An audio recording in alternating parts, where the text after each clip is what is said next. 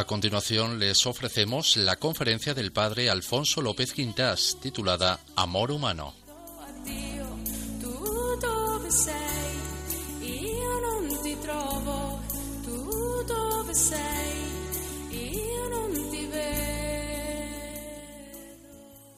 Como ustedes saben, hoy nos encontramos en una encrucijada. Podemos configurar un humanismo en el que valga la pena vivir y morir, pero tenemos medios sobrados para destruir toda clase de humanismo. La sociedad contemporánea tiene medios sobrados para anular todo humanismo digno de tal nombre. Pero también tenemos, repito, posibilidades para crear un humanismo auténtico. Estamos en un momento de encrucijada. Ustedes me dirán, siempre se ha dicho eso. Es cierto, pero en ninguna época lo puede decir con más razón que esta. Díganme ustedes una época en la cual los medios de comunicación hayan tenido el poder que ahora. Una persona en unos minutos puede influir en millones de personas. Millones de personas se acuestan con el transistor en la oreja, en la almohada. Y hay periodistas que le están susurrando al oído lo que es la vida, el sentido de la vida, lo que tienen que hacer. Esto nunca pasó.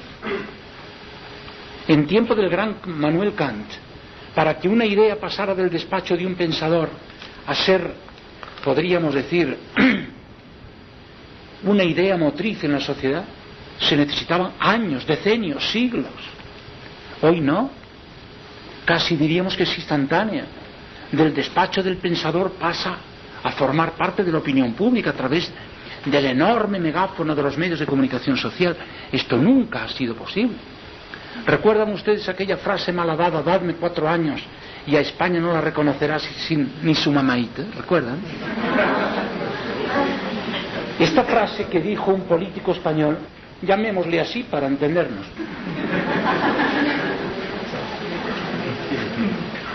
No se la tomó la gente de broma, se la tomó en serio. Dadme cuatro años y cambiaré a España. Y hay libros donde se dice hay que cambiar totalmente a los españoles, pero darles la vuelta como un calcetín. ¿Por qué se dice esto? Porque se sabe que hoy hay medios para eso. ¿No lo podéis creer que me he pasado muchos años estudiando esto, el tema de la manipulación? Hoy hay medios sobrados a través del lenguaje, la imagen, para cambiar 180 grados la mentalidad del pueblo. 180, no 360. ¿eh? Como, como aquel que le parecían pocos grados, 180 y decía hay que cambiar mucho, 360. No, hay medios hoy para cambiar 180 grados. Fíjense ustedes, con cambiarle a un pueblo los ideales, cambias totalmente al pueblo, no hay quien lo reconozca. Y es lo que está pasando hoy. Ya veremos después que lo decisivo en la vida son los ideales. Yo te cambio tus ideales, sobre todo si te los cambio sin darte tu cuenta. Y te he cambiado el sistema de coordenadas mentales. Te he cambiado tu manera de enjuiciar tus criterios. Te he cambiado toda tu manera de orientar la vida. Tus sentimientos, tu manera de ver la vida, tus actitudes. Te lo cambio todo. Y es lo que está pasando hoy. Se están cambiando los ideales. Se cambia el pueblo. Fíjense, grabemos bien esta idea. Hoy estamos en un momento de encrucijada. Por eso todo lo que se haga para formarnos bien es decisivo. Todo lo que se haga para destruir la mentalidad del pueblo es decisivo también, pero para destruir. Ahora bien, al decir que estamos en un momento de encrucijada, quiere decir que podemos ir hacia la felicidad o hacia la desesperación. Podemos ir hacia la construcción de nuestra personalidad o hacia la anulación de la personalidad. Por eso depende de nosotros lo que va a ser de nosotros mismos. Solía decir mi gran maestro y amigo, Javier Zubiri, la vida ética del hombre comienza cuando el hombre se pregunta en serio qué va a ser de mí. Esto no lo hace un animal, nunca veréis un gato que diga, oiga, ¿y qué va a ser de mí el día de mañana? Pues mira, hijo, va a ser de ti que vas a ser gato, nada más. Pero lo vas a ser por necesidad interna, no te preocupes, tú déjate llevar a tus instintos y llegarás a ser lo que tienes que llegar a ser. El animal no tiene problema con el porvenir. ¿Qué va a ser de mí? Pues mira, vive y se acabó. Ah, pero el hombre no. Mirad, vosotros sois muy jóvenes. Y vosotros ahora estáis comenzando la vida y os preguntaréis más de una vez, ¿qué va a ser de mí? Pues mira, va a ser de ti lo que en buena medida tú hagas de ti. Tú sabes que tienes que crecer. Grabemos bien esta idea. El crecer, el desarrollarnos, no es opcional. Yo no puedo optar por crecer o no crecer. No, que es ley de vida. Uno no puede decir, ah, yo está bien, yo ya me he hecho mi manera de vivir, tengo mi manera de entender el amor, yo me las apaño. No me venga usted con finuras, con desarrollar esto, perfeccionarlo. No, no, yo estoy muy a gusto así. Ah, no, querido amigo.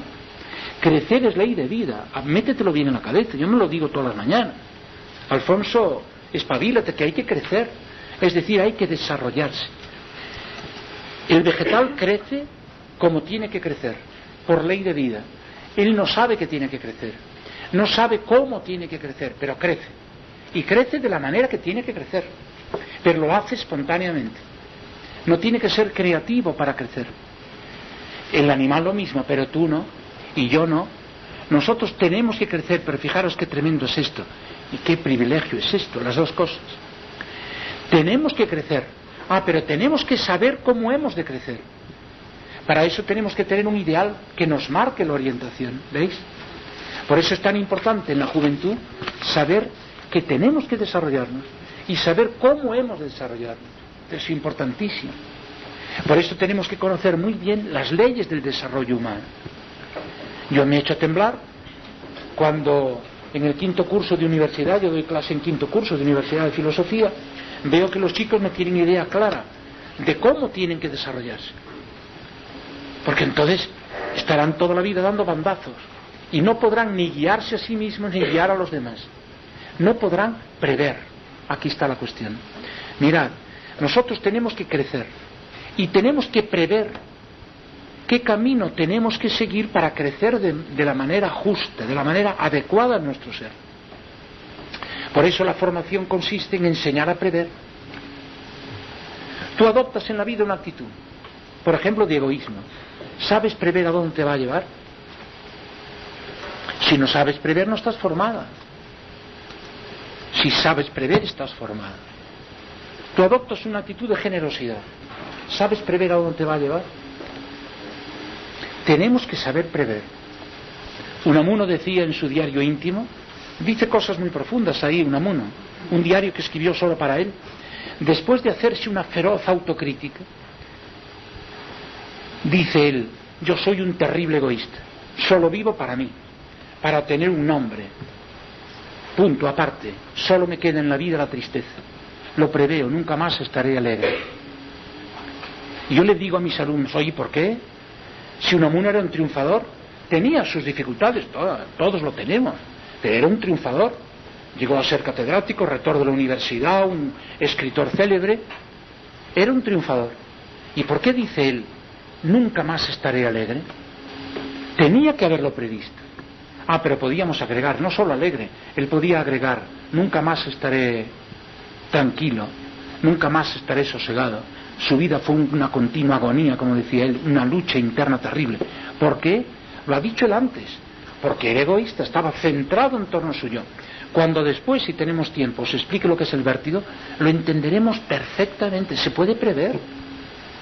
Si yo adopto en la vida una actitud de egoísmo, yo lo haré. Podré caer en esa tentación, pero yo sé muy bien lo que me espera. Yo creo que sé prever. ¿Por qué? Porque no lo he estudiado. Hay que saber prever. Entonces, primera idea, estamos en un momento de encrucijada. Somos nosotros los que tenemos que saber prever hacia dónde tenemos que encaminarnos para crear un auténtico humanismo. En el caso nuestro y vuestro, un humanismo cristiano, un humanismo auténtico. Tenemos que saber prever. Si tiramos por otro camino, el camino del egoísmo, ¿a dónde nos va a llevar? ¿A qué tipo de humanismo? o nos va a llevar a la destrucción de todo humanismo, tenemos que saber preverlo. Y yo no sé ustedes, pero yo la verdad es que me estoy echando las manos a la cabeza constantemente, me paso la vida con las manos en la cabeza. Cuando veo televisión, cuando leo periódicos, cuando oigo debates, porque veo que estos prohombres que están dirigiendo la opinión pública no saben prever. Dan criterios, dan normas, y yo digo, pero, pero ¿a dónde nos lleva eso? Oye, no te lo saben decir. Ah, bueno, a mí no me vengas con cosas raras. ¿Cómo que cosas raras? Yo te digo que me digas, si tú me dices adopta esta actitud, lánzate por este camino, yo quiero que me digas a dónde me va a llevar. Ah, tú te las compongas después. Hombre, no. vamos a hacer aquello de los boticarios antiguos, que Dios era de pare buena, cuando te preparaba una medicina. que Dios te la depare buena. No, no, mira, tú eres farmacéutico, eres un científico. Tienes que saber si me va a hacer bien o mal. No decir, hombre, a lo mejor no le hace daño. Bien, estamos en un momento de encrucijada. Tenemos que saber prever. Vamos a aplicarlo ahora al amor. Pero antes de hacerlo, yo les diría lo siguiente. Si nosotros queremos actuar bien, si queremos proceder bien respecto a nosotros mismos y respecto a los demás, si queremos crear de verdad un auténtico humanismo que valga la pena, en nuestro caso el humanismo cristiano, tenemos que comprometernos a profundizar al máximo. Mirad, creedme esto que lo llevo muy estudiado. Si nosotros los que creemos en los grandes valores, los grandes valores de la vida, nos quedamos a medio camino en la tarea de profundizar, de ir a la raíz de las cuestiones, no haremos nada.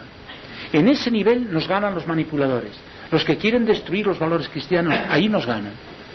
¿Por qué? Porque la manipulación justamente opera a base de la confusión. Las medias verdades no nos sirven. Problemas tratados, podríamos decir de manera superficial, de manera banal, no nos interesa. Por eso tenemos que acabar nosotros con el ya vale. Tú estudias algo y dices, ah, ya vale, ya con esto ya me defiendo. No, sigue más adelante, profundiza más. Y yo la experiencia que voy teniendo, que ya va siendo un poquito larga, tanto en España como en otros países, es una experiencia muy aleccionadora, que me dice lo siguiente, si me molesto en trabajar un tema, profundizándolo bien, no contentándome con medias verdades, y llego a, a poderlo profundizar y articular bien, de tal manera que un concepto se vincule con otro y otro y otro, yo veo que los jóvenes en España y fuera de España reaccionan de manera colosal y se entusiasman con los grandes valores, aunque sea exigente aquello que les digo. Pero si me quedo a medio camino, no. ¿Ven? Por eso a veces los mayores nos quejamos mucho de los jóvenes. Hoy los jóvenes hoy no reaccionan, despacio. Examina tú tu conciencia. ¿Qué es lo que estás presentando? ¿Presentas un humanismo pasado por agua? Entonces, no te extraña que no reaccionen. El gran Romano Guardini, mi admirado maestro de Múnich, siempre nos decían, no os empeñéis en echar agua al vino del cristianismo. No os seguirá nadie. Explicad el cristianismo con todo su rigor, con toda su radicalidad, como hacía él, y veréis cómo os siguen, aunque sea exigente. También nos decía algo a continuación. Decía, y no os empeñéis, nos decía con aquella cara de pillo que ponía a veces, no os empeñéis en defender a Jesucristo, que se defiende solo. Lo que tenéis que hacer es vivir bien la vida del cristianismo.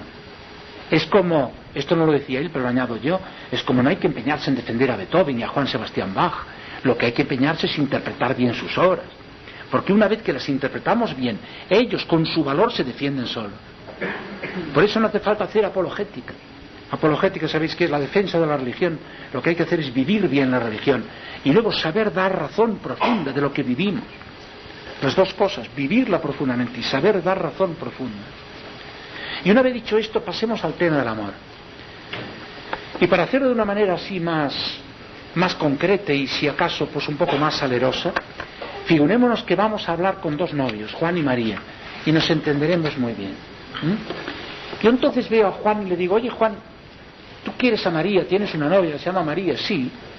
Ah, me dice Juan, me chifla María, me encanta, me apetece muchísimo estar con María. Yo le diría, ten cuidado Juan, apetecer puede no ser todavía amar. A ti te puede apetecer muchísimo María, pero la apetencia no es todavía amor. Puede ser el comienzo de un proceso amoroso que puede llevarte a un auténtico amor personal y puede ser mero erotismo. Juan me pone los ojos en blanco, voy a dirigirme a Juan para no complicar, pero lo mismo se lo puedo decir a María. ¿eh? Para hacerlo más rápido. Juan me pone los ojos en blanco y me dice, ah, pero es que es, es que es distinto el erotismo del amor. Hoy se confunde constantemente erotismo y amor. Y otras veces se lo escinde totalmente. ¿Qué significa el erotismo? Yo entonces le diría a Juan, mira, hay que tener ideas muy claras, si no, no entendemos nada. Erotismo, como sabéis, viene del griego eros, pero el eros en Platón era mucho más profundo y mucho más rico que lo que entendemos hoy por amor erótico. Eros en Platón era podríamos decir, la tendencia ascendente hacia lo más perfecto. Y lo más perfecto para los griegos era lo divino. Por tanto, ascender a todo lo más perfecto en bondad, en belleza, en justicia, era el eros, que es el que nos lleva hacia lo perfecto. Pero ahora actualmente, ¿qué significa lo erótico? A veces hay gente que dicen, hombre, la pornografía no, porque es muy vasta, basta con B, ¿eh?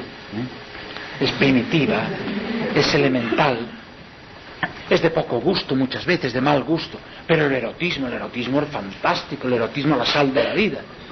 Le digo despacio, dígame usted qué es el erotismo, porque si no, no nos entendemos, si no sabemos a punto cierto que son las cosas de que estamos hablando. ¿Qué es el erotismo? Mira, querido Juan, yo le diría a Juan, yo te lo diría de una manera muy rápida y yo creo que muy clara. Hoy la investigación ética, que como ustedes saben desde hace unos 30 años ha avanzado muchísimo, por fortuna, en el tema del amor humano, posiblemente en 30 años hayamos avanzado más que en 30 siglos. Y eso es, es fantástico. Ahora, es también para nosotros un deber de estar a ese nivel de la investigación.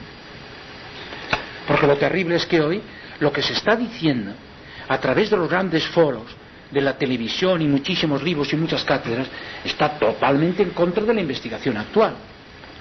Eso es terrible.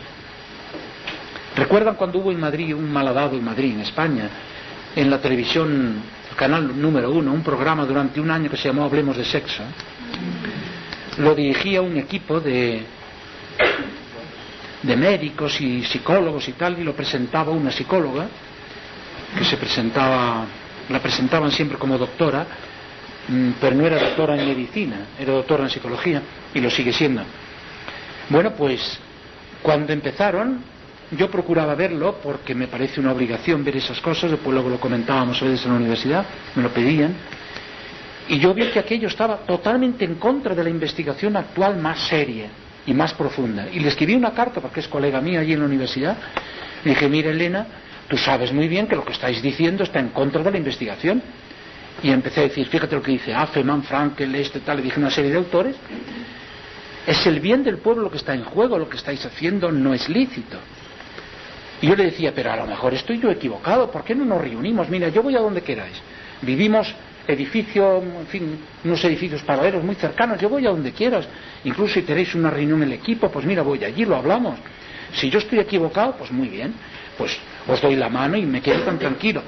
Pero si estáis equivocados vosotros, espero que tengáis la honradez científica, digamos así, y la, podríamos decir, la honradez humana de reconocerlo y cambiar el programa. No me contestó. Al cabo de unos meses le volví a mandar otra carta a su, a su, a su casa particular para que no hubiera dudas. De, un poco más fuerte, diciéndole, no, no tenéis perdón de Dios lo que estáis haciendo. Hay millones de jóvenes, sobre todo de clases más humildes, porque yo lo sabía, que eran los jóvenes de clases más humildes los que estaban más pendientes del programa.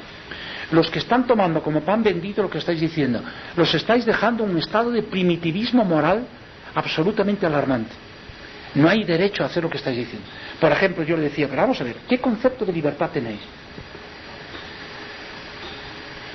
Un día hubo una pregunta, porque había preguntas al final, y era un engaño, porque eran preguntas que parecía que eran espontáneas, pero eran hechas por los mismos directores del programa. Que el programa daba la impresión de que era en directo, pero no era en directo, era en diferido. Pero todo el año estuvieron haciendo ver al público que era en directo. Y aparecían unas voces en off Dice, ah, pues ahora estamos al teléfono, alguien va a preguntar. Y ella se ponía muy seria, así como si estuviera concentrada. Lo había hecho ella la pregunta. Y esto a mí, yo se lo dije en la carta, le dije, no debéis hacer esto. Si es un programa diferido, decid que es en diferido, no empecéis engañando. Pero sobre todo lo importante es, en fin, dar una doctrina auténtica. Bueno, pues ese día, digo esto para, dar a entender de que esa pregunta no era arrepentida. La, respuesta a esa pregunta no fue improvisada en aquel momento, fue pensada. Es más, Pusieron en boca de una chica más, pagaban cinco mil pesetas al que fuera allí para decir la pregunta. ¿eh? Estaba todo muy bien ordenado. Entonces, pusieron esa pregunta para dar la respuesta, es decir, que esto es mucho más grave. Tenían interés en dar esa respuesta y por lo tanto llevaron allí a una chica para que hiciera la pregunta. Bueno, la pregunta era esta. Mire que mm, a veces mi novio pues me propone realizar ciertos actos de tipo sexual que están considerados como anormales. Bueno, era una sesión en que se había hablado de la anormalidad, pero entre otras cosas se habló de la zoofilia, no creáis que era una broma todo aquello. Eran cosas muy serias dentro de la normalidad sexual. Y la chica le dice, mire, mi novia a veces me propone y yo, la verdad es que no sé, en fin, me quedo pues muy perpleja. Yo le quería preguntar a usted que me diga usted lo que, lo que opina. ¿Sabéis lo que le contesto? Sin pestañear, con una, una, una respuesta preparada de antemano. Y le dice, mire usted, su novio quiere destruirla a usted. Dice, ya hombre, tanto como destruir. No creo, él va a lo suyo. Bueno, pues mire usted, si él no lo quiere destruir, si usted está de acuerdo con él, los dos eligen libremente, magnífico, es una opción más. Yo me eché las manos a la cabeza, ¿lo ven? Con las manos en la cabeza todo el día. Y yo dije, pero ¿sabrá esta criatura lo que es la libertad? Si eligen libremente está bien elegido. Oiga usted, pero ¿qué es la libertad? ¿Me lo quiere decir usted? Si yo le digo con la pistola al pecho, o me dices de verdad lo que es la libertad o te pego dos tiros, pobrecita. Tendría que darle indulto general. Vamos a ver, ¿qué es la libertad?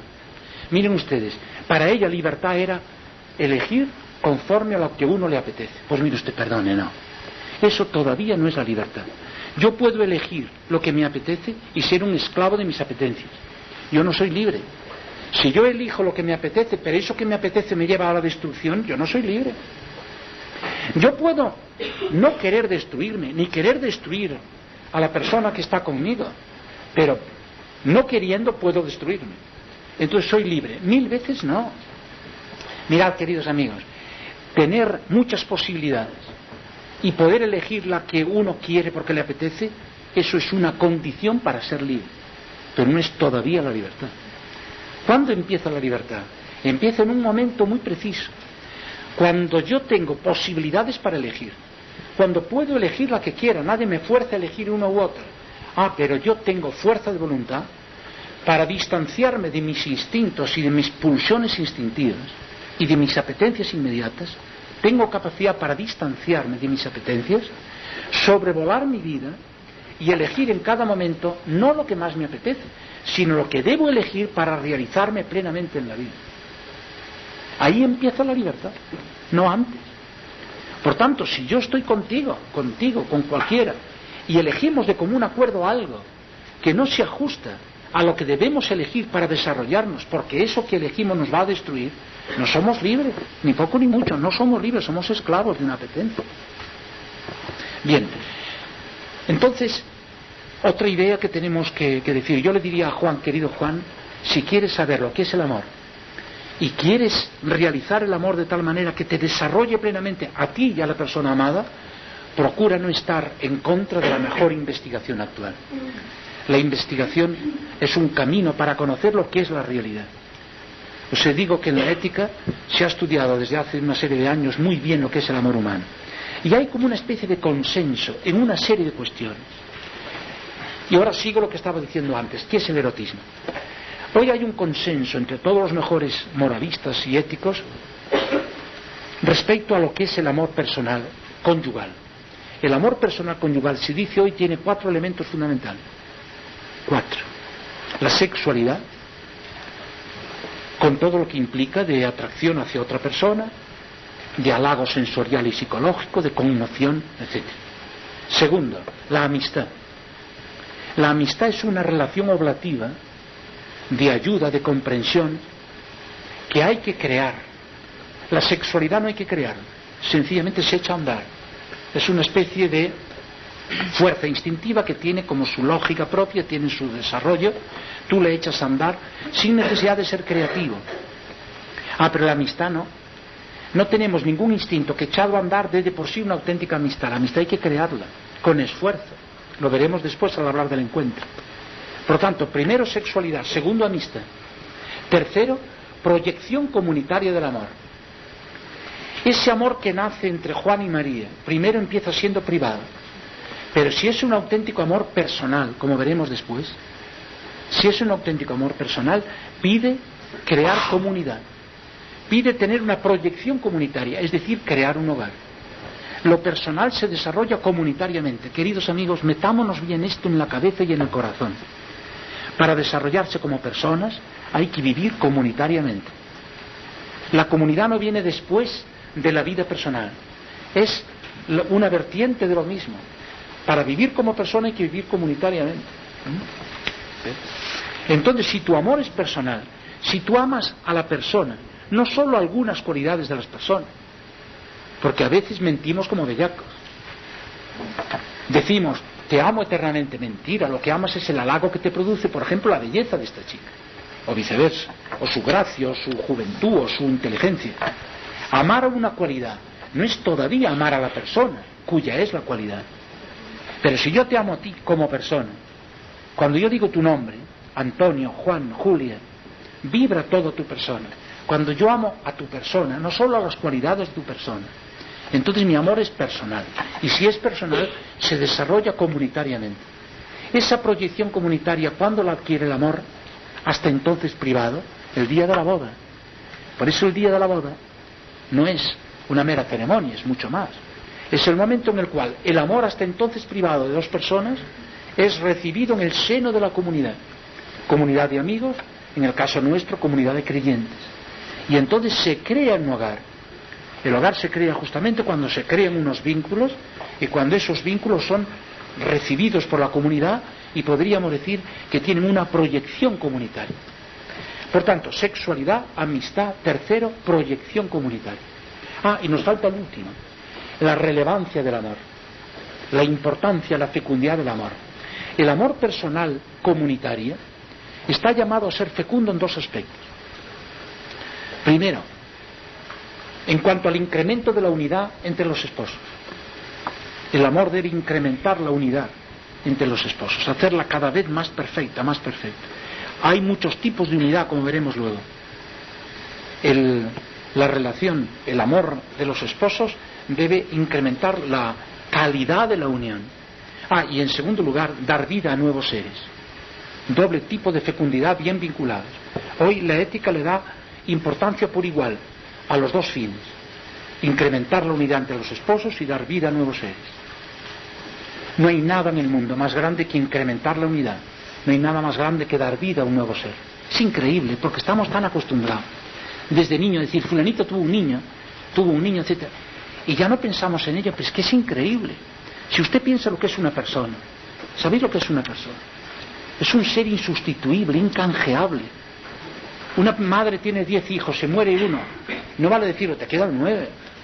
Eres joven, puedes tener muchos más. No, es que el que ha muerto es insustituible. Es que ese es insustituible. Una persona es algo fantástico.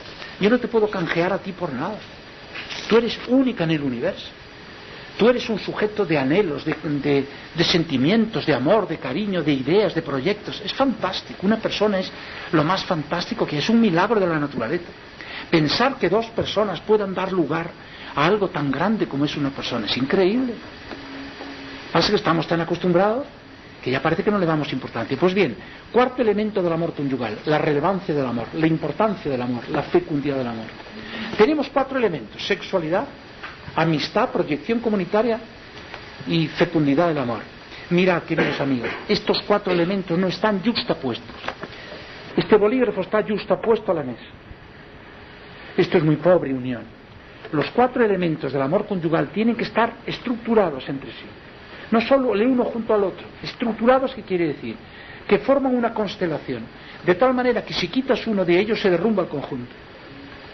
Los cuatro elementos se piden.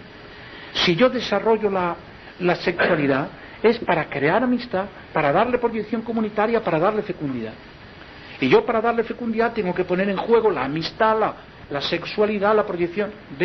Cada uno pide los otros tres, los otros tres piden a uno. Es una constelación de notas. ¿Ven lo que es los cuatro elementos del amor conyugal? Ahora volvamos al principio y veremos perfectamente lo que es el erotismo. ¿Qué es el erotismo? Pulcre llanamente y terriblemente. El erotismo es desgajar el primer elemento, la sexualidad, prescindiendo de los otros tres. Sencillamente para tomarlo como una fuente de gratificaciones egoístas para mí, para mí, para mí. Y si tú quieres, para ti, para ti, para ti. El erotismo es un desgajamiento, por lo tanto lleva ya, grabémoslo bien, lleva ya en su seno la violencia. Hoy se tiende a decir, ah, el erotismo es muy tierno. El otro día me decía un chico, en un ambiente bastante crispado, bastante difícil, que es muy propagandista del amor libre, me decía, no hay nada más tierno y más no sé qué que el erotismo. Le digo, sí. Entonces explíqueme usted por qué las páginas de los periódicos están abochornadas todas las mañanas cuando dicen la violó y la mató, la violó y la mató. ¿Cómo se explica esto? Hay que explicarlo profundamente. ¿eh? Hombre, son cuatro locos. No, no. ¿Por qué en tantas películas se vincula el sexo erótico, ¿eh? el uso er-, meramente erótico del sexo y la violencia? Sexo y violencia. ¿Por qué? Decidme por qué. Pues se, entiende muy bien viéndolo de esta manera. Es que el erotismo no es tierno. Lo parece a veces, pero no lo es. Es violento de por sí. ¿Por qué? Porque es fruto de un desgajamiento. Yo tomo la sexualidad porque me interesa y no me preocupo de crear amistad contigo. Digo que te quiero mucho, pero miento como un bellaco. Lo que quiero, a quien quiero, es el halago que me producen algunas de tus cualidades. Espera que no me produzcan halago y verás con qué crueldad te dejo por otra. O por ninguna. Y me voy pero con toda crueldad. El erotismo es fuente de crueldad, lo estamos viendo todos los días. Ah, nos queríamos mucho, pero se acabó el amor, como se dice ahora. Oye, perdona, pero ¿estuvo amor alguna vez? El otro día me decía un ingeniero de cierta nación hispanoamericana, fue a verme y dice, oye, estamos, en mi nación estamos asombrados. Cada día hay más separaciones matrimoniales al volver del viaje de novio. Pero de los que quedan, de los que quedan, está habiendo un número muchísimo mayor al tener el primer hijo. Y estamos desconcertados. Es para estarlo. Pero ¿cómo se puede entender esto? Le digo, muy fácil. Si se entiende el amor como mera pasión, si se entiende el amor como mero erotismo, se entiende todo. Yo voy al matrimonio creyendo que voy a tener una fuente de gratificaciones inmensas, paradisíacas para mí, para mí egoístamente, me voy de viaje de novios, veo que el paraíso no es tan grande, sino que tiene también sus espinas, y llego a casa y digo, esto no es mi Juan. Esto no es lo que yo esperaba. Ah, pero figúrate que pongo en la balanza egoístamente, porque pienso, no pienso en el amor personal, sino en el erotismo. Es decir, pienso en la sexualidad desgajada. Y entonces digo, bueno, pongo una balanza ventajas y desventajas, bueno, pues no está mal. Y voy tirando, pero luego viene el primer hijo. Y luego vienen las dificultades, las malas noches, el tener que ir al médico, etcétera. Y digo, uff, es que la balanza se ha caído muchísimo de parte de las desventajas. Y digo, no, me voy. Oye, ¿cómo se explica esto? Es que no hemos ido al matrimonio para crear una auténtica unidad personal, con un auténtico amor personal. Hemos ido en busca de la saciedad de unas pulsiones instintivas. Esto es una equivocación total. ¿Ven? Bien, entonces tenemos ya una primera idea. Yo le diría a Juan, querido Juan, ¿ya sabes ahora lo que es el erotismo? El erotismo es un desgajamiento, por eso es fuente de violencia. Es fuente de violencia. Empiezo desgajando algo, algo que tiene que estar unido. Ahora yo le diría a Juan, oye, tú debes plantearte, al comienzo de tus relaciones con María, debes plantearte en serio esta pregunta. ¿Qué intento yo hacer con María? Porque tenemos que hacer como Sócrates, ¿recordáis? Cuando Sócrates, recordad por ejemplo Litias Mayor, Sócrates nos decía, porque yo tengo una especie de ángel, decía Daime en griego, pero una especie de voz interior que me reprende, me, me dice, pero no te da vergüenza actuar como actúas, ¿no crees que viviendo así vale más la pena morir que vivir? Es una voz interior y me reprende, me castiga. Yo le diría a Juan, oye, cuando llegues a tu casa, quédate a solas, y escucha tu voz interior. Es importantísimo desde jóvenes, acostumbrarse a oír la voz interior.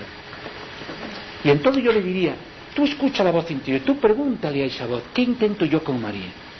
Porque algo pretenderás. Tú estás comenzando algo maravilloso, maravilloso, que es un proceso de amor. Pero, ¿qué intentas tú con eso? Hay que prever, ¿ves? Y hay que saber qué intentas tú conseguir. Tú lo que quieres es seguir consiguiendo cada día un poquito más, sacar pequeñas esquirlas de, gratificaciones más o menos furtivas y cada vez un poco más y decir, bueno, luego el matrimonio será mucho más libre, todo, etcétera. Tú intentas sencillamente conseguir de María todo lo que puedas para ti, para ti, o tienes un proyecto de vida con ella y quieres crear con ella algo en común que valga de verdad la pena. Que también en su momento llevará todas las gratificaciones que estén aparejadas a todo ello.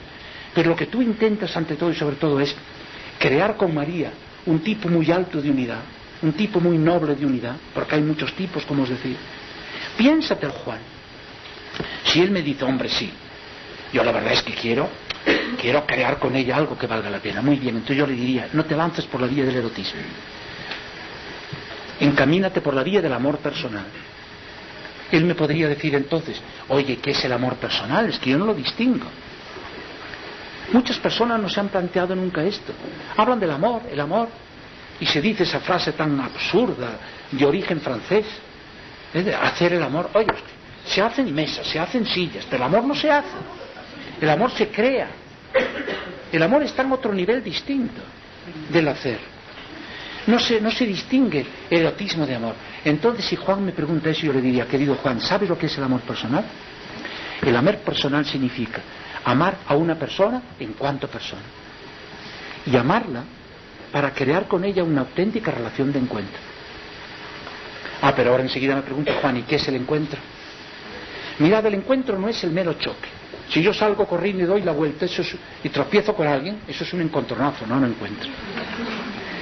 Este bolígrafo no se encuentra con la mesa, se toca. Yo me agarro ahora frenéticamente a la, a la mesa. Un segundo, es que la silla está bien, no queremos la silla, la silla. Sí, está un Sí, poco... No, que se está cayendo. Así, ahora sí. Exacto. Yo notaba que se, se inclinaba. Siente, perdón. Lo que hubiera estado curioso es que al hablar después del vértigo, cuando digo que es un plano inclinado, entonces ya hubiera sido... Bueno, entonces seguíamos, estábamos hablando de... del encuentro. Bueno, entonces esto, suponte que yo me agarro frenéticamente a la, a la mesa. Yo no me encuentro con la mesa.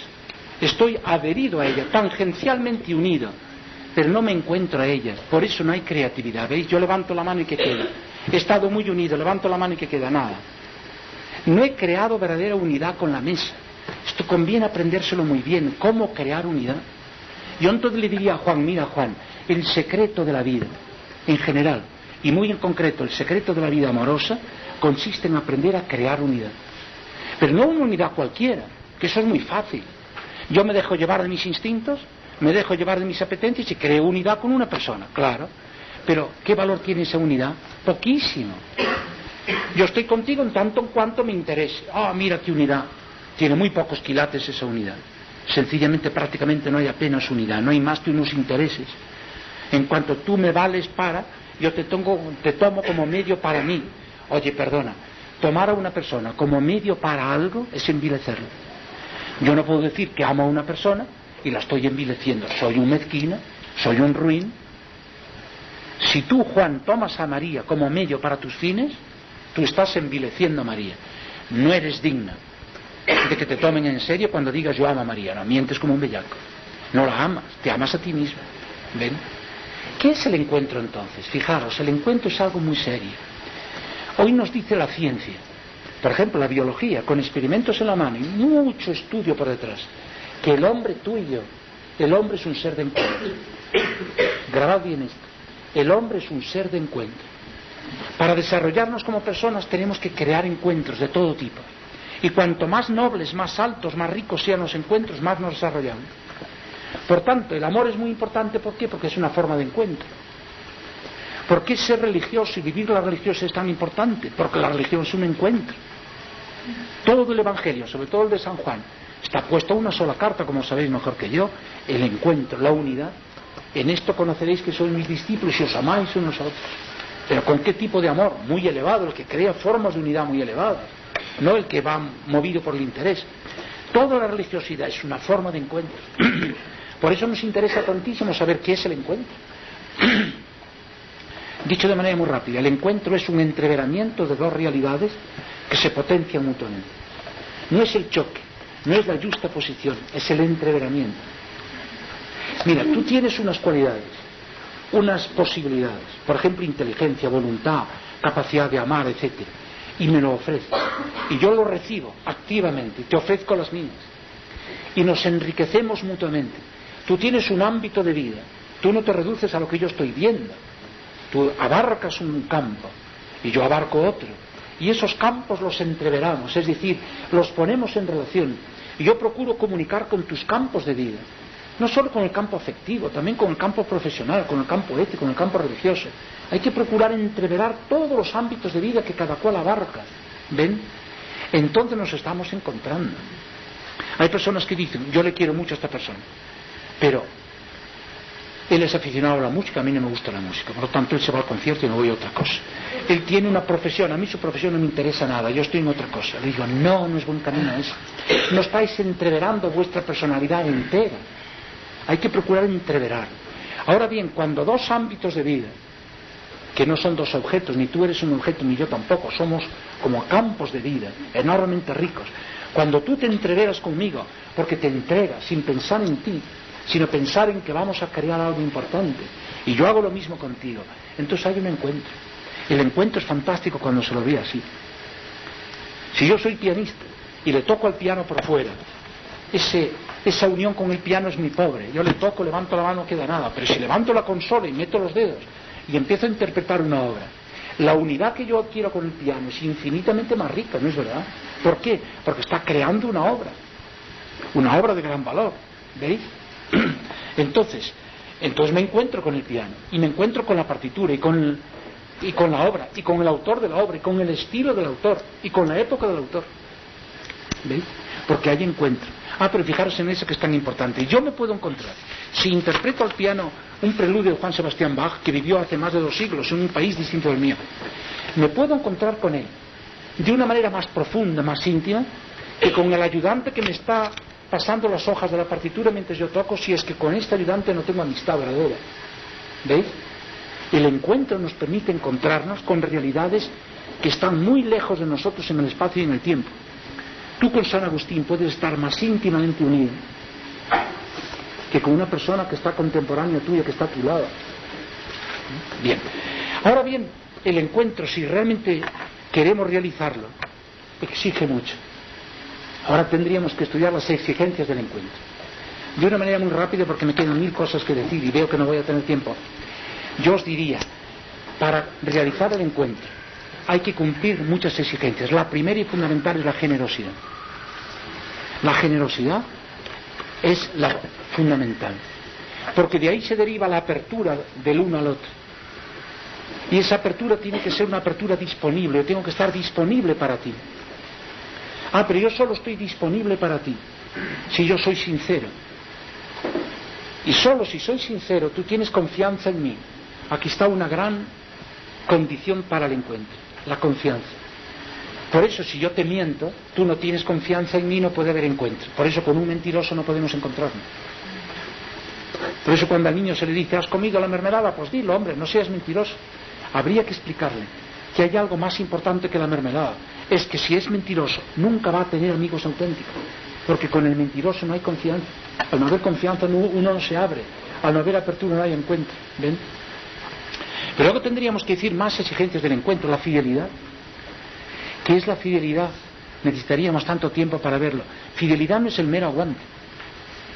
Dice una madre a su hija que se había casado contra su voluntad y le contó que, que estaba, tenía dificultades, y le dice la madre, bueno, tú te has casado, ¿verdad? Pues ahora te aguanto. Esta madre le dio un buen consejo a su hija. ¿Te has casado? Pues ahora te aguanto. No. La hija le pudo haber dicho, pero madre, por favor, ¿tú quieres animarme dándome ese consejo? Aguantar aguantan los muros. Están hechos para eso y las columnas. El hombre y la mujer no estamos hechos para aguantar, estamos hechos para algo muy superior, en valor. ¿Para qué estamos hechos? Para ser fieles. Pero ser fieles no es aguantar, es mucho más, es ser creativo. Tú has prometido el día de la boda crear con esta persona un hogar. Tú tienes que estar toda la vida creando ese hogar que has prometido en un momento de tu vida. Eso es la grandeza de la promesa. Prometer hoy para cumplir mañana, cuando tú no sabes qué sentimientos vas a tener respecto a la promesa. Sin embargo, sobrevuelas la vida con soberanía de espíritu, no estás sometido a los vaivenes del sentimiento y dices, lo prometí y lo cumplo. ¿Qué significa cumplir? ¿Qué significa ser fiel? Significa ser creativo. No solo aguantar, aguantar no tiene chiste. Y lo mismo la paciencia. ¿Qué es la paciencia? Aguantar, no. Tener paciencia es ajustarse a los ritmos naturales.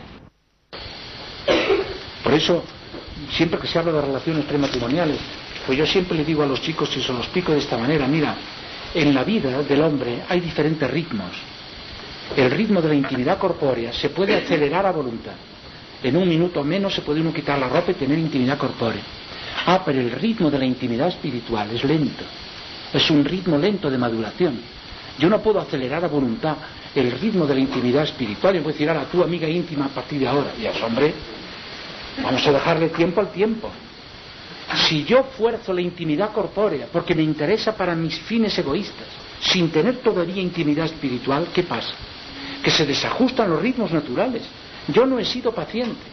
Y esa impaciencia me desajusta los ritmos. Fijaros que no estoy hablando de moral, de ningún mandamiento que me venga impuesto de fuera. Lo estoy viendo desde dentro mismo del hombre. ¿Ven? La paciencia es necesaria para el encuentro. Bueno, y así podríamos decir mil cosas. Por ejemplo, la imaginación creadora. Hace falta poner en juego la imaginación creadora. Si yo me quiero encontrar contigo, yo tengo que imaginarme cuáles son tus ideales más profundos, tus anhelos, qué es lo que te hace feliz en la vida, para ajustarme a esos ideales, para vibrar contigo.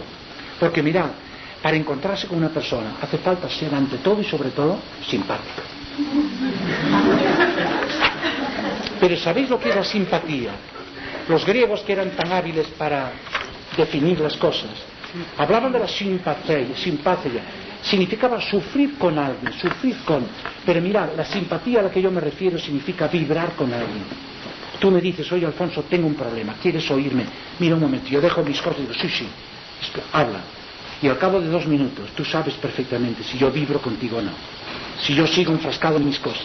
Y me dices, pero escúchame. Yo te digo, sí te oigo. Y dice, oír sí, pero no me escuchas. Escuchar es atender, es poner el corazón en algo, es vibrar. Para encontrarse con algo, con alguien, hay que vibrar. Para encontrarse con Mozart, con Miguel Ángel, hay que vibrar con él. Esa vibración es simpatía. Hay que ser simpático. Bueno, y podríamos decir mil cosas más. ¿eh? Por ejemplo, la ternura en este mundo tan osco. Hay que poner un poco de ternura a la vida también, que es muy importante. Pero ahora sigamos, demos un paso más. Estas, podríamos decir muchas más, ¿eh? exigencias del encuentro. ¿Cómo se le llama en castellano? A estas exigencias del encuentro, generosidad, apertura, disponibilidad, vibración, simpatía, fidelidad, ternura, paciencia. Se le llama en castellano virtudes. Las virtudes, virtudes para los latinos, ¿qué son? capacidades para crear unidad. Si yo me comporto contigo de tal manera que hago fácil el crear contigo las formas más elevadas de unidad, las más valiosas, yo me comporto virtuosamente. Más que tener virtudes, hay que decir vivir virtuosamente. Ah, pero yo también me puedo comportar de otra manera, por ejemplo, de manera cerrada, egoísta, no generosa, infiel, no paciente, airada, etc. Me puedo comportar contigo de esa manera. Al comportarme así, yo voy creando como una segunda naturaleza, eso que los griegos llamaban ethos con acento circunflejo, una segunda naturaleza, un modo de comportarme, un modo de ser, que dificulta al máximo el crear contigo modos elevados de unidad. Si yo me comporto así, no podemos esperar que yo y tú estemos fundando modos muy elevados de unidad. Será una unidad movida por intereses, pero poco más. Esa manera de comportarme es una manera viciosa de comportarse. ¿Qué es el vicio? Aquello que impide crear unidad. ¿Qué es la virtud? Lo que permite crear modos elevados de unidad. Por eso las virtudes entendidas así, las tiene que desarrollar, o dicho mejor, ser virtuoso de esta manera, tiene que serlo y tiene que llegar a serlo todo hombre o mujer que quiere desarrollarse como persona. No es propio solo de las ursulinas, benditas ellas. Naturalmente que unas religiosas y unos religiosos y unos laicos comprometidos tienen que realizar las virtudes. Claro que sí, porque la religión es un encuentro. Pero toda persona que quiere desarrollarse tiene que encontrarse y por tanto tiene que desarrollar las virtudes. Y no les he dicho otras, que ya no tengo tiempo, pero por ejemplo la humildad. Que la gente hoy no se atreve. ¡Oh! ¿Y qué hago yo con cinco minutos? Se estaban empezando. Se estaban empezando.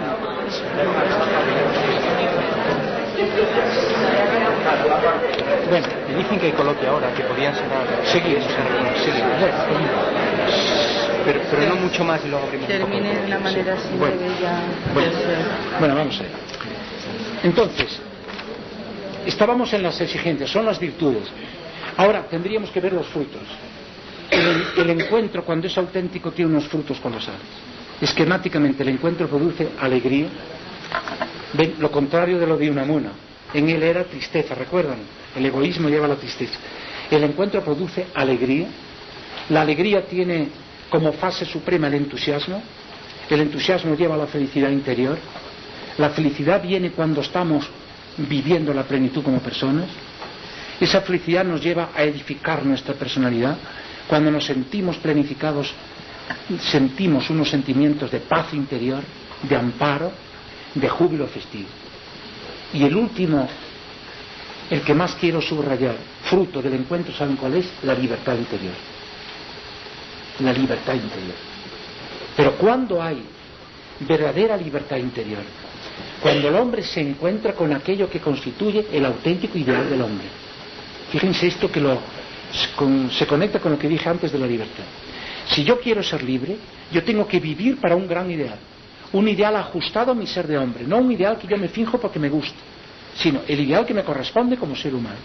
Y yo estoy cada día más convencido, no solo como creyente, sino también como amigo de, de ver por dónde va la investigación actual. Yo estoy cada día más convencido de que todas las disciplinas que estudian al hombre van convergiendo cada día más en esto. El ideal por excelencia del hombre consiste en la unidad. Crear las formas más altas de unidad superando las formas más bajas. Ahora bien, si yo me consagro a ese ideal y vivo para ese ideal y escojo en cada momento en función de ese ideal, yo soy plenamente libre. Entonces, naturalmente, me encuentro y al encontrarme soy plenamente libre. Esto es el encuentro.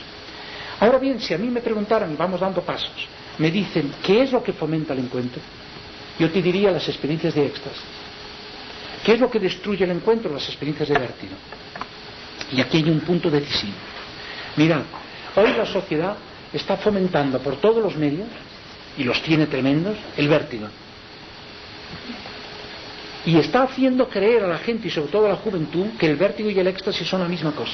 Un joven que confunda esto está perdido. Por eso es tan necesario saber distinguirlo muy bien. Hay cantidad de, autores, por ejemplo Ortega y Gasset, que era tan listo, pero de vez en cuando echaba una siestecita. Y en, una de ellas, en una de esas siestas, confundió vértigo y éxtasis. Pero esto es terrible. Mirad, hay que distinguir muy bien lo uno de lo otro. Vértigo es fascinación. Éxtasis es creatividad. Son completamente distintos. No se los puede confundir. Y vamos a ver en dos minutos. ¿Qué es el vértigo? ¿Qué es el éxtasis? Mirad cómo esto va a ser una fuente de luz para saber prever yo siempre el primer día de clase les explico esto a los chicos, luego vemos películas, vemos obras de arte y lo comprenden perfectamente lo que pasa por detrás. Y obras de literatura. ¿Qué es el vértigo? Empecemos por el vértigo. Si yo adopto en la vida una actitud egoísta, yo puedo ser egoísta porque voy a lo mío, a lo mío. Yo me pongo en el centro del universo y considero que todo lo que me rodea es un medio para mis fines. Personas, cosas, cargos, etc. Si soy egoísta, lo tomo como medio para mí. Por ejemplo, me dan un cargo, yo lo tomo como medio para mis beneficios, soy egoísta, ¿no es verdad? Satelizo todo en torno a mí yo. Si adopto esta actitud, entonces tengo todo hecho para que cuando encuentre una realidad, pongamos por ejemplo una persona que me encandila por sus cualidades, tengo todo hecho para dejarme llevar de la fascinación. ¿Qué significa la fascinación? Significa dejarse arrastrar, arrastrar por la voluntad de dominar aquello que me encandila para ponerlo a mi servicio. Me encandila una persona. Yo lo que quiero es seducirla, que es lo mismo que dominarla, para ponerla a mi servicio. Distingamos seducir y enamorar, que es distinto. ¿eh? Enamorar es propio del éxtasis, seducir es propio del vértigo. Seducir es dominar. Yo quiero dominarla para ponerla a mi servicio. Entonces, ¿qué sucede? Que cuando yo veo que la estoy dominando o que ya la tengo dominada, siento euforia. Es decir, exaltación interior. No hay nada que nos ponga más eufóricos que el dominar aquello que enardece nuestros instintos. Parece que vamos a conseguir una plenitud personal, una madurez personal inmediata. Parece que nos vamos a comer la osa mayor en dos días. Sentimos euforia, pero esa euforia primera, queridos amigos, se traduce inmediatamente en una terrible decepción, en una devastadora decepción. ¿Por qué decepción? Porque mirad, Hoy la ciencia nos dice, como os dije antes, que el hombre es un ser de encuentro. Tú y yo somos seres de encuentro. Mira, hemos nacido, incluso los que hemos nacido los nueve meses, hemos nacido prematuramente, un año antes. de lo que debiéramos si nuestros sistemas inmunológicos, enzimáticos, neurológicos hubieran de estar relativamente maduros. Nacemos muy a medio madurar. Incluso los que hemos nacido los nueve meses que estábamos tan creídos, ah, yo he nacido cuando bebía. No como este siete mesino. No, no. Somos nueve mesinos. ¿Por qué? Porque hemos nacido un año antes. Ah, pero hoy los científicos se preguntan, ¿y por qué ha querido el creador, o el no creyente, la naturaleza, este anticipo de un año? Podríamos decir para aliviar a las madres. Pues bueno, pues sí. Pero hay una razón mucho más poderosa. Mirad, es tan poderosa esta razón que si la meditamos bien cambia nuestra mentalidad. Ese giro de 180 grados que os he dicho cambia. ¿Sabéis para qué quiso, según la ciencia actual, para qué quiso el Creador este anticipo de un año? Para que el bebé recién nacido acabe de troquelar su ser fisiológico y psicológico en relación al entorno. En relación, grabada la palabra relación, que adquiere aquí un poderío tremendo. ¿Quién es el entorno del niño recién nacido? Sobre todo la madre, también el padre, pero en segundo lugar, el ser que está más vinculado con el niño es la madre, luego el padre, los hermanos y tiene. Por eso hoy los científicos, ya los científicos, no digo los pedagogos, los poetas, esos también, pero digo los científicos para que nadie se crea que son elucubraciones, son ideas pero muy elaboradas, se han hecho experimentos, algunos de ellos bien crueles. Hoy nos dicen los científicos, por favor las madres, amamantad a vuestros hijos, personalmente, a no ser en caso de enfermedad. ¿Por qué? Porque amamantar a un niño no es solo alimentarlo, eso se puede suplir bastante bien. Amamantar a un niño es mucho más, es acogerlo. Y el bebé recién nacido necesita imperiosamente ser acogido. Necesita crear con la madre y la madre con él eso que bellamente Rob Cargallo, este gran psiquiatra médico, llama urbimbra afectiva. El bebé se encuentra muy desvalido, muy solo cuando se corta el cordón umbilical. Necesita crear con la madre un primer encuentro, el protoencuentro, el encuentro primario. Ese encuentro que va a ser el que al niño le dé confianza en la realidad, que es fundamental según todos los pedagogos. También dicen los científicos que las madres deben cuidar a los hijos, a no ser en caso de enfermedad. Por ejemplo, bañarlos. Tú puedes decir, anda, que lo vaya la chica, la criada. Y la criada puede pulirlo y requete pulir al niño. Pero, pero a lo mejor no le da cariño. Y hoy está demostrado que si no le da cariño ese niño se va a desarrollar mal. Bien, somos seres de encuentro. Entonces, fijaros, el, el hombre es un ser de encuentro. Claro, si yo te quiero dominar a ti para ponerte a mi servicio, en el aspecto que sea, yo no me puedo encontrar contigo, porque para encontrarse con una realidad hay que respetar esa realidad. Yo tengo que tomarte como persona, no como un objeto para mi servicio. No, yo no me puedo encontrar contigo. Te puedo dominar, te puedo sacar jugo como un limón para mí, pero no me puedo encontrar. Al no encontrarme, no me desarrollo como persona, ni te dejo a ti desarrollarte como persona. Y esto es la manipulación, es envilecer a una persona, no dejarla desarrollarse.